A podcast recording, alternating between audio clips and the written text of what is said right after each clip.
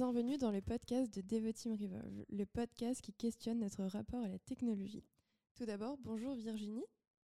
Bonjour. Et merci d'être avec nous aujourd'hui pour ce temps d'échange autour des biais dans l'intelligence artificielle.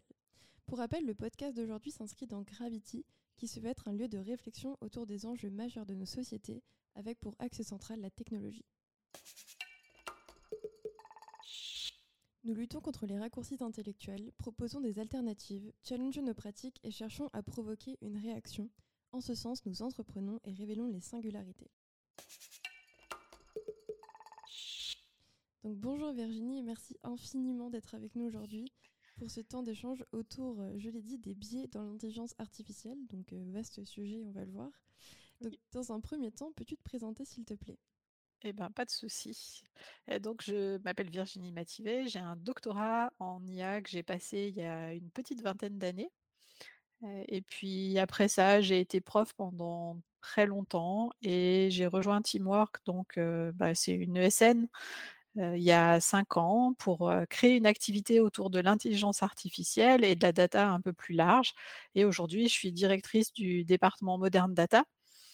Et j'ai plusieurs équipes autour de la data, la data science, le data engineering et la data intégration. Et personnellement, je m'intéresse particulièrement à la question des biais et de la diversité dans l'intelligence artificielle. Super. Mais justement, ma première question, ça va porter sur comment tu pourrais définir, toi, les différents métiers de la data science? Voilà, alors il y en a plein des métiers dans la data science. Il faut voir que la plupart de ces métiers, le, principe de ces métiers, c'est de travailler sur les données, d'analyser les données sur un point de vue scientifique, d'où le nom de data science euh, à la base. Et du coup, dans ces métiers, on va retrouver des métiers qui sont plutôt à très forte qualification, comme data scientist, dont le rôle est de créer des modèles d'intelligence artificielle, mais aussi des, des métiers où il y a très très peu, voire pas euh, de besoin de compétences comme data labeler. Data labeler, c'est celui qui va juste indiquer pour chaque donnée à quelle classe elle correspond, quel est le label correspondant à cette classe. Et par exemple, si on imagine une application, euh, est-ce que c'est un chien ou est-ce que c'est un chat, son travail, c'est de voir des milliers d'images et de dire pour chacune d'elles si c'est un chat ou si c'est un chien. Donc, c'est pas un métier d'avenir, c'est pas un métier très très bien payé, c'est pas un métier qui est très conseillé.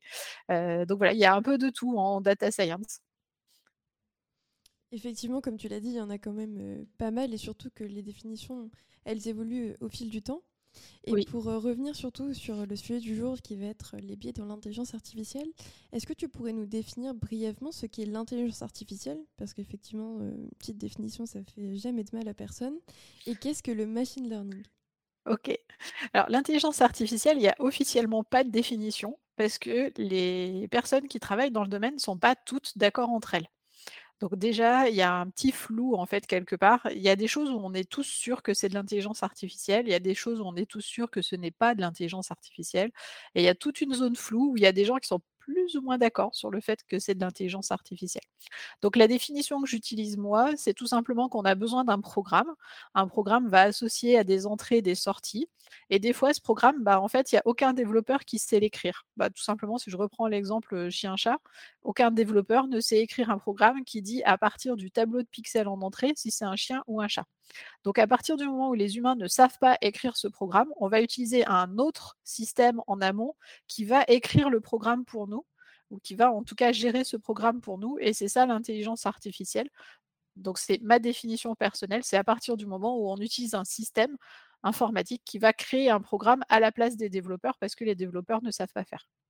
Et le machine learning, c'est un cas particulier de l'intelligence artificielle. Donc il y a plein plein de techniques en intelligence artificielle. J'y mets dedans la logique floue, les systèmes experts dont on parle quasiment plus. Mais actuellement, la technique dont on parle beaucoup, enfin la branche en tout cas, c'est le machine learning. Et le machine learning, c'est que ce process en amont qui va créer le programme, bah, comment il va fonctionner Comme on ne sait pas écrire le programme, à la place d'écrire le programme, on va lui fournir des exemples.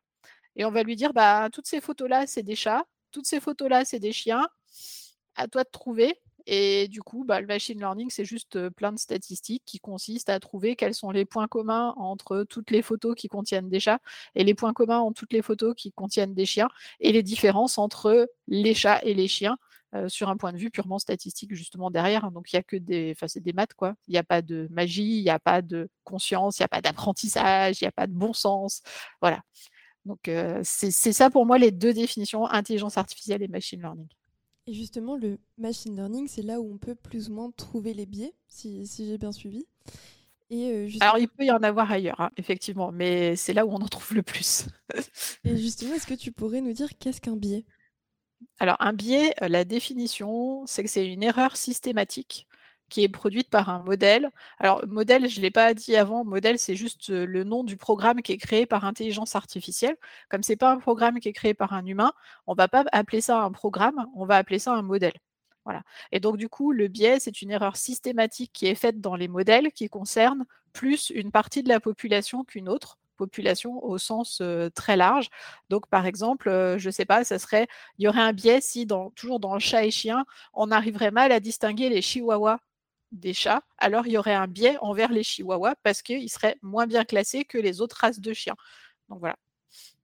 Et du coup, ils viennent d'où ces biais? Alors, ils viennent de plein d'endroits différents. Il y a plein de possibilités. Alors, faire des biais, c'est très, très facile, hein, parce qu'il y a plein de moyens d'en mettre.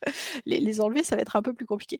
Heu, les biais, ils viennent majoritairement des données qu'on utilise. Parce qu'en fait, tout simplement, si on n'a pas des données d'assez bonne qualité ou assez bien réparties ou qui représentent la population, par exemple, on n'a pas assez de photos de chihuahua, bah, en fait, le modèle peut pas apprendre réellement que le chihuahua fait partie des chiens parce que si c'est, heu, 0,01% des photos de chiens, Mmh. il va se dire: «Bon, c'est une erreur acceptable, statistiquement, c'est pas représentatif, donc heu, si je les classe en chat, c'est pas très, très grave». Donc la la 1 cause d'erreur et la plus grosse cause d'erreur, c'est le dataset qui est pas représentatif de ce qu'on veut vraiment déterminer et qui est lui-même biaisé, en fait. Et comment on peut les détecter, les évaluer, heu, ces biais? Alors là encore, là, c'est plus compliqué parce que créer les biais, c'était très facile. Les détecter, les analyser, c'est un peu plus compliqué. Là, il y a Il y a 2 grandes étapes où on va pouvoir travailler. La première, c'est sur le dataset, donc c'était l'ensemble des données qu'on fournit comme exemple au machine learning. Donc bah, tout simplement, l'idée, c'est d'analyser est-ce que chaque race de chien est aussi bien représentée que les autres races de chiens? Idem pour les races de chats. Est-ce que toutes les couleurs de chats sont représentées à égalité? Est-ce qu'on remarque, heu, des erreurs sur, la labellisation? Par exemple, des gens qui auraient mal mis le label et qui auraient classé dans les chats des chiens et dans les chiens des chats. Donc tout ça, c'est des choses qu'on va pouvoir regarder avant même de travailler sur la création d'un modèle. Et une fois que le modèle il est fait, eh ben, il faut aussi analyser par population les résultats du modèle. Donc c'est bien de dire qu'on a un modèle qui marche dans 99% des cas, très bien, mais le pourcentage d'erreur, est-ce qu'il est également réparti? Est-ce que c'est toujours des chats qui sont classés comme des chiens ou des chiens classés comme des chats? Est-ce que c'est des races particulières qui sont mal classées? Est-ce que c'est des couleurs particulières qui sont mal classées? Donc tout ça, c'est des analyses à faire. Donc beaucoup d'analyses en amont sur le dataset et beaucoup d'analyses en aval sur le modèle qui a été créé. Et donc du coup, c'est un travail de titan, heu, je suppose, comme tu l'as dit?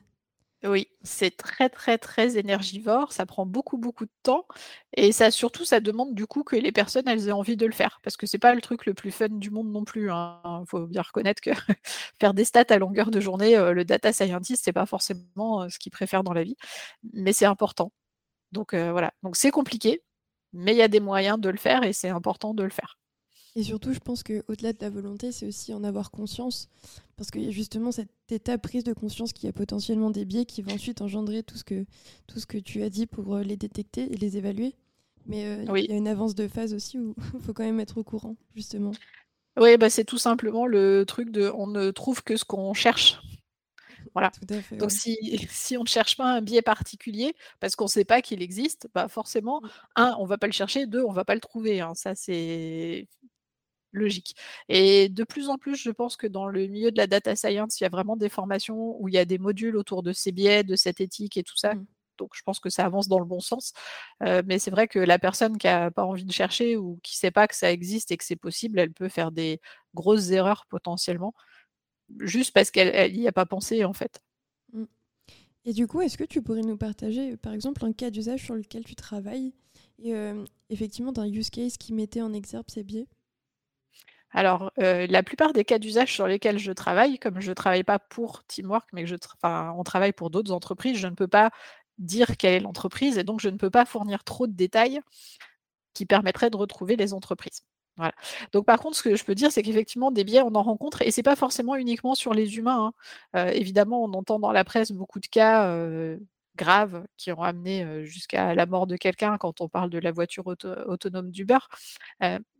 On va être dans des cas potentiellement même moins graves, mais où on va avoir des biais. On avait un client qui nous a demandé de faire de la détection de défauts sur ses produits et il s'avère qu'en fait, ces produits ont majoritairement pas de défauts. Donc il nous a fourni plein de données où il y avait 0 défaut.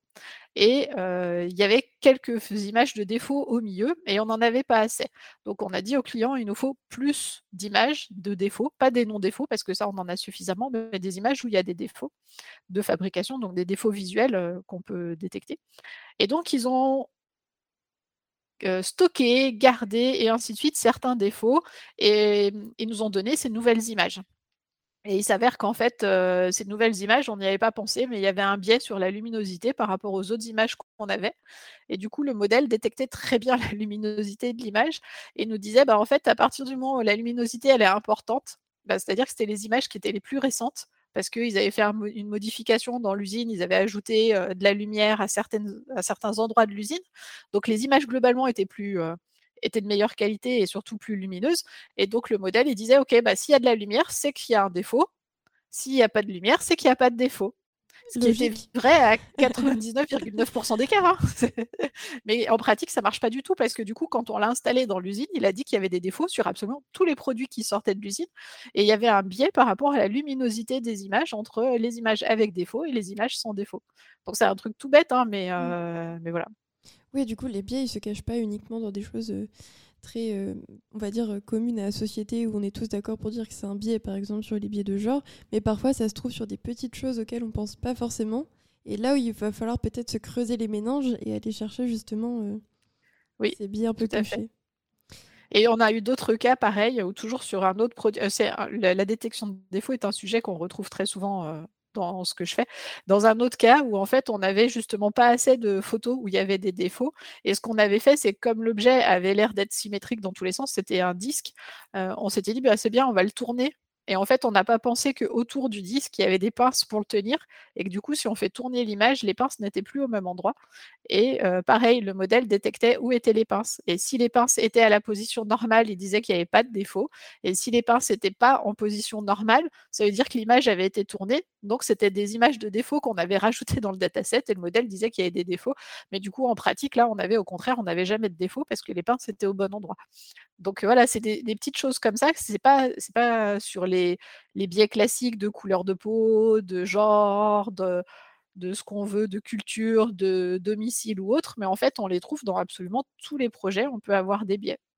Et en plus, il y a des biais qui sont pas facilement euh, anticipables et au contraire, il va falloir analyser euh, avec le temps. Donc ça évolue aussi et c'est des métiers, je pense, où on doit toujours un peu se remettre en question et remettre en question euh, le modèle qu'on est en train d'étudier.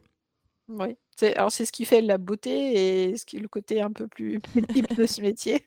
C'est ça, c'est qu'en fait, on ne sait pas et on apprend et c'est pour ça aussi que, voilà, tu l'as dit, je travaille beaucoup autour des biais dans l'intelligence artificielle, mais du coup, je travaille aussi beaucoup autour de la diversité parce que c'est lié. Parce que finalement, en fait, quand on a un seul data scientist qui va travailler sur les images, il va pas forcément penser à ce côté luminosité ou ce côté position des pinces. Par contre, si dans l'équipe, il y a plein de personnes qui viennent de backgrounds différents, qui ont des cultures différentes, qui ont des visions différentes du monde et ainsi de suite, ben, potentiellement, on va couvrir plus de biais, en fait. Mais la diversité, c'est quasiment une nécessité dans ce genre, euh, dans ce genre de métier, in fine. Parce que même Ah avec bah, notre heu, bonne volonté, on ne peut pas forcément envisager tous les, tous les cas d'usage, de par aussi, comme tu l'as dit, notre background. Donc effectivement, ce travail d'équipe avec différentes visions, c'est le cœur du métier, je pense. Ah beh, carrément. C'est très, très important, donc c'est pour ça que c'est un domaine sur lequel je me bats aussi beaucoup. Alors c'est vrai que souvent, pareil, hein, la diversité, on pense diversité de genre, mais il y a pas que la diversité de genre, hein. On aurait que, des femmes dans le milieu de l'intelligence artificielle, on aurait toujours les mêmes soucis.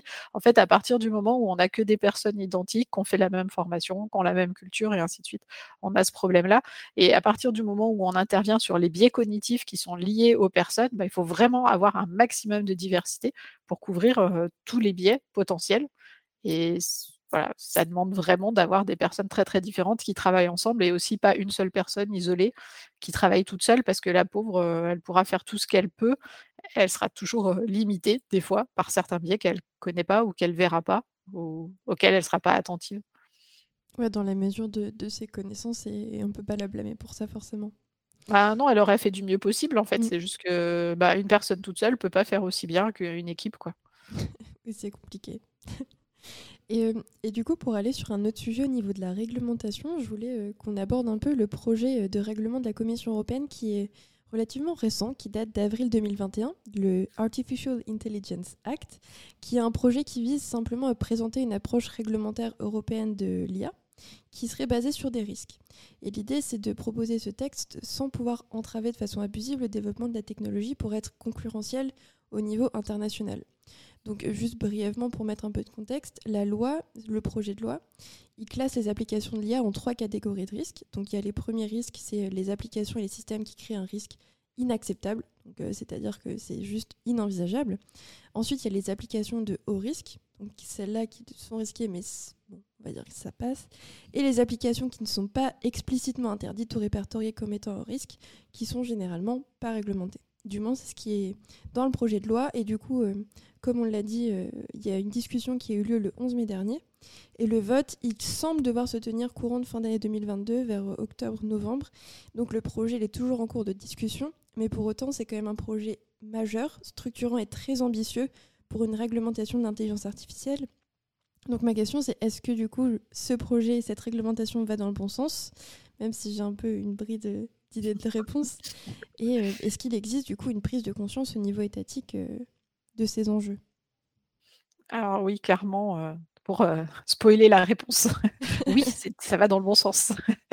Après, tout n'est pas parfait. Hein. Le texte est encore de toute façon en cours, justement, comme tu disais, de relecture, d'amélioration, de discussion. Il y a des amendements qui sont en analyse, en cours d'analyse actuellement. Mais ce texte-là, son but, c'est que les applications interdites soient réellement interdites. Alors, sauf c'est ça le petit biais qu'il y a aussi là-dedans, sauf pour des questions de sécurité d'État. C'est-à-dire qu'un État qui dit oui, mais ça j'en ai besoin pour contrer le terrorisme, eh ben, personne pourra dire non et il aura le droit de le faire.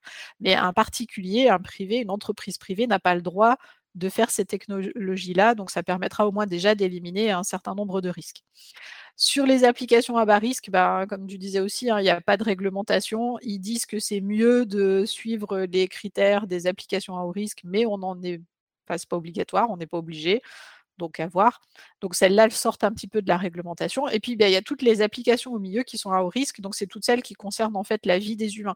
Donc les biais qu'on avait rencontrés dans les cas que j'ai présentés sur de la recherche de défauts ne seront pas concernés dans les applications à haut risque, mais les applications à haut risque, c'est l'accès au crédit, l'accès à l'éducation, l'accès au travail que ça soit le recrutement, que ça soit le maintien dans l'emploi ou ce genre de choses. Donc toutes ces applications-là qui vont concerner notre vie, elles seront réglementées et c'est-à-dire que la personne qui aura fait l'application, alors c'est pas encore très très défini euh, ou c'est pas très clair qui devra demander, mais il y aura une demande qui sera faite de label CE et si l'application elle n'a pas reçu le petit label CE, bah, elle ne pourra pas être vendue en Europe et elle ne pourra pas être utilisée sur les Européens. Donc ça, c'est un bon point. Et parce que dans ce label CE, il y a pas mal de choses hein, qui sont demandées pour dire, voilà, il y, a, un certain nombre de contraintes. Par contre, il y a vraiment les principales contraintes, celles sur lesquelles il y a le plus d'accent.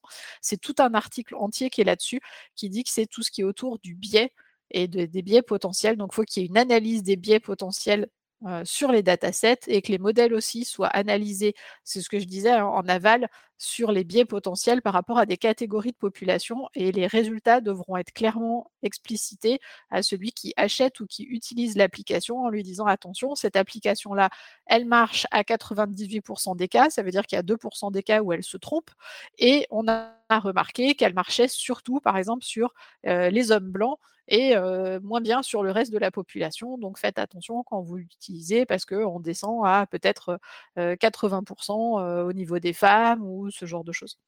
Voilà.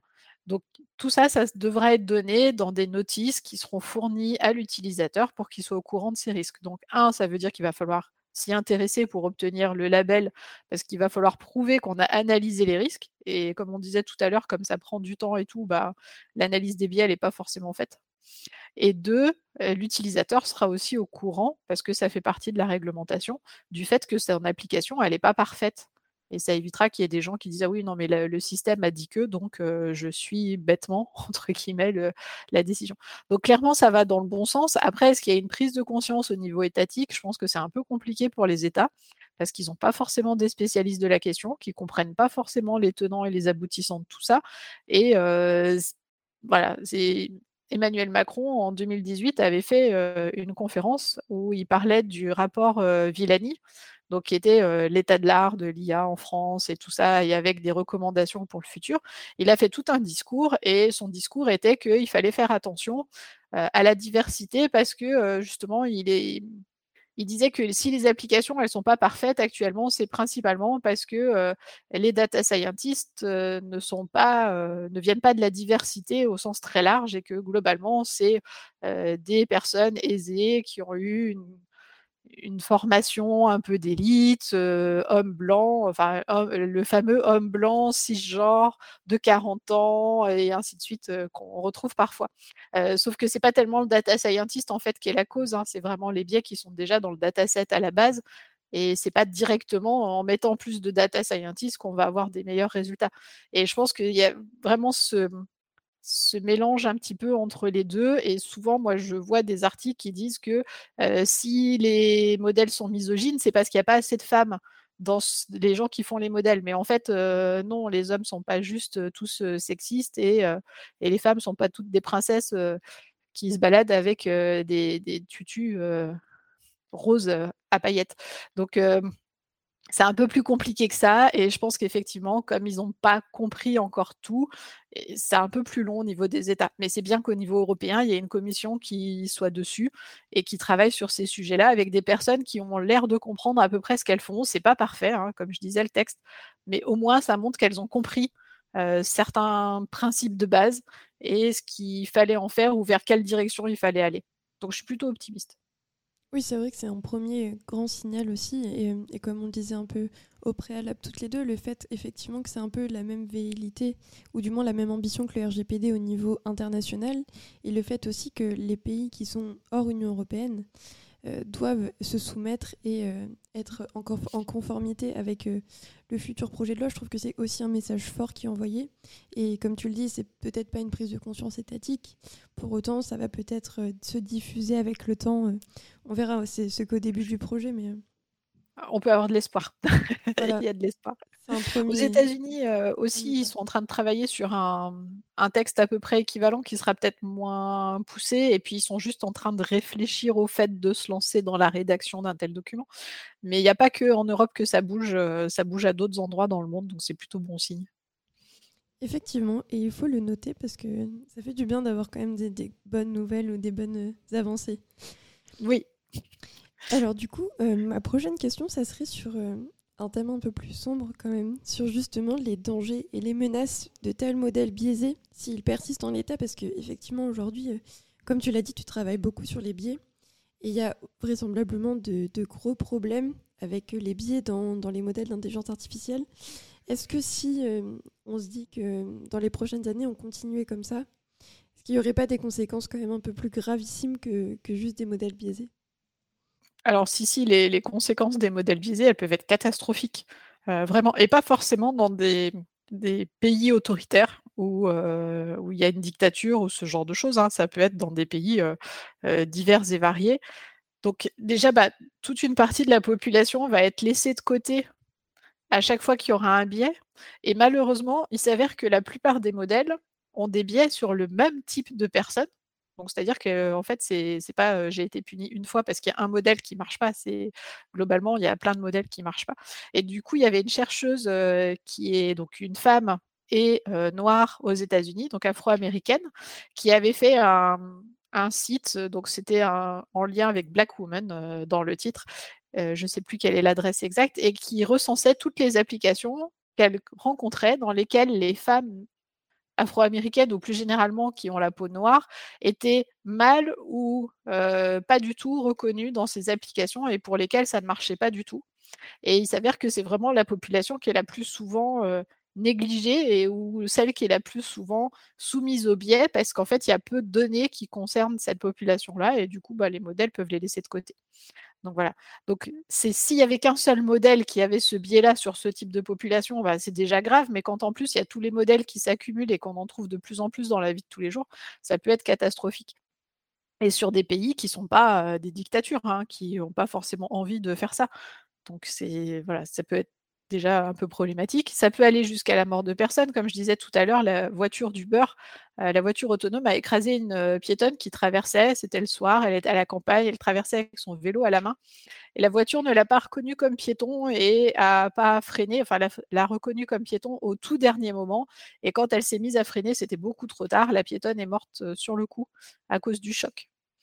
Qu'est-ce qui s'est passé? Ils ont analysé et en fait, ils se sont juste rendus compte que ce qu'ils avaient oublié. Alors il y avait d'autres erreurs qui ont été faites, hein, dans le process, c'était toute une chaîne d'erreurs, mais la grosse erreur centrale, c'est tout simplement qu'ils avaient mis dans leur dataset des photos de piétons pour apprendre ce qu'était un piéton à la voiture, mais que toutes ces photos de piétons, c'était des piétons qui étaient sur des passages piétons il n'y avait pas de piétons qui étaient en dehors des passages piétons. Du coup, la voiture ne savait pas ce qu'était un piéton en dehors des clous et n'a pas reconnu le piéton à cause de ça, parce qu'il manquait les jolies bandes euh, noires et blanches sous les pieds du, piéton qui traversait. Et donc là, on voit que ça peut arriver jusqu'à la mort de quelqu'un, en fait. Et aux États-Unis, hein, toujours dans un pays euh, où il n'y a pas de problème. Donc voilà.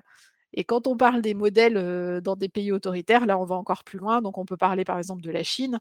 La Chine avait des caméras qui détectaient les personnes qui appartenaient à la communauté ouïghour, qui est une des rares minorités musulmanes en Chine. Et ces personnes-là, actuellement, sont arrêtées et envoyées dans des camps type camp de concentration, camp de travail et ainsi de suite, où elles sont traitées comme des animaux. Et du coup, on peut imaginer aussi ce que ça. Déjà, bon, l'application éthique, elle est à discuter, mais aussi ce que ça pourrait faire s'il y avait un biais et des erreurs et qu'une partie de la population, en plus, se retrouvait classée dans la population ouïghour ou ce genre de choses, en fait. Donc, bon, c'est grave, gravissime. Mais ce qui est ultra intéressant, et je me rends compte en fait en discutant avec toi, c'est la multiplicité des biais et surtout à quel point ça, ça tient à rien en fait. C'est juste euh, une équipe qui va oublier, euh, je sais pas, mais des choses très très random parfois de la vie et les impacts et les conséquences. En fait, euh, on n'est plus sur quelque chose qui était dans une perception lointaine, potentiellement des conséquences ou autres. Là, c'est très concret, c'est très palpable dans nos quotidiens. effectivement, il y avait un exemple aussi très marquant que j'ai discuté, c'est celui des CV dans les entreprises qui sont traités par des algorithmes et euh, bon, bah, selon tel critère euh, potentiellement louable en plus, qui leur appartiennent totalement, eh bien, on peut se retrouver discriminé sur un tas de. Enfin, totalement arbitraire. Et c'est vrai qu'il y a une nécessaire prise de conscience, que ce soit euh, au niveau européen, international, étatique, mais même surtout prise de conscience personnelle sur, sur ces biais. Et, et, je me posais la question, est-ce que c'est possible? Est-ce qu'il y a des, des applications, peut-être que tu n'auras pas la réponse, hein, mais en fait qui permettent d'entraîner des modèles d'intelligence artificielle euh, sur la base commune, c'est-à-dire que je sais pas un site internet où on peut aller entraîner une IA euh, pour que ça soit le plus représentatif possible d'une certaine diversité. Alors, euh, sur la... il y a deux parties dans, ton explication. Et je vais intervenir sur les deux. Sur la partie, euh, est-ce qu'il y a un outil en ligne qui pourrait permettre et ainsi de suite. En fait, c'est pas tellement l'entraînement hein, vraiment le problème, c'est le dataset. C'est-à-dire que même le meilleur logiciel du monde avec le meilleur framework et le meilleur algorithme d'entraînement, si les données elles sont biaisées, on aura toujours un modèle biaisé en sortie. Et ça, il y a vraiment que les humains qui peuvent détecter complètement ces biais. Il y a des outils qui nous aident maintenant pour arriver à savoir quels sont les critères qui ont de l'impact ou pas, mais ce n'est pas le modèle qui va pouvoir choisir s'il y a un biais. Je prends un exemple euh, en général pour expliquer ça, c'est l'accès au crédit. Je prends plein de critères pour l'accès au crédit. Si je dis que j'accorde plus de crédit aux hommes qu'aux femmes, est-ce que c'est discriminant et est-ce que c'est un biais?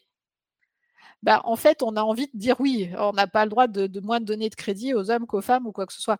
Mais derrière ça, il y a peut-être d'autres choses qui se posent parce qu'en fait, les femmes gagnent en général moins que les hommes On sait qu'il y a une différence globale salariale entre les femmes et les hommes.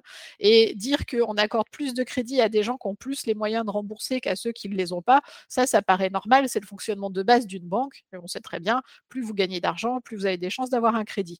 Donc là, ça, c'est normal et c'est un biais, mais qui est logique qui est voulu même quelque part par les banques.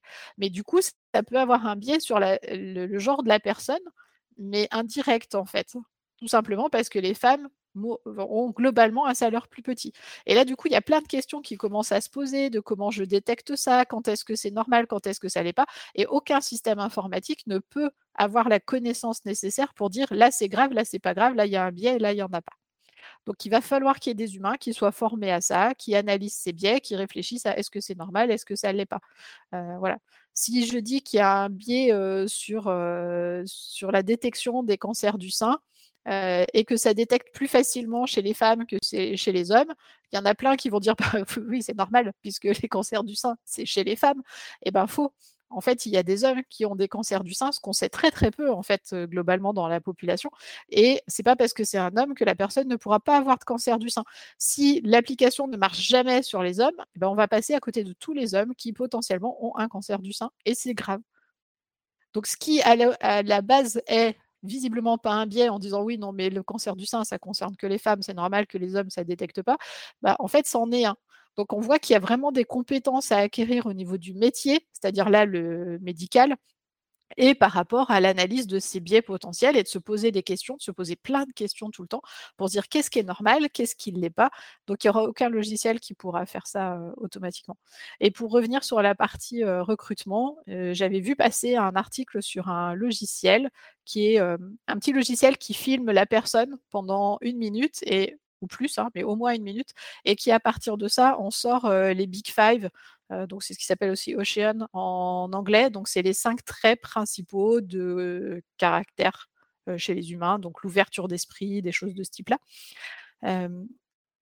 et ils avaient fait des tests. En fait, ils ont payé des acteurs pour redire le même texte à l'identique, mais ils se sont rendus compte que si la personne avait des lunettes ou pas de lunettes, si elle avait quelque chose sur les cheveux, les cheveux attachés ou pas, et eh ben en fait, ses notes bougeaient, alors que c'était une actrice qui était la même, qui disait exactement le même texte de la même façon, mais la façon dont elle était habillée avait un impact sur son ouverture d'esprit ou sur ce genre de choses, alors que c'est pas parce qu'on porte des lunettes qu'on est moins ouvert d'esprit. En fait, si on porte des lunettes, c'est parce qu'on est myope.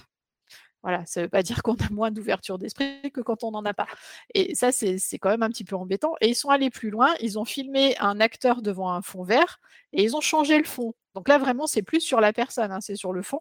Et ils se sont rendus compte que avoir un fond euh, neutre, c'était leur base. S'il y avait un tableau dans le fond, c'était une meilleure note. Toutes les notes des cinq caractéristiques s'amélioraient.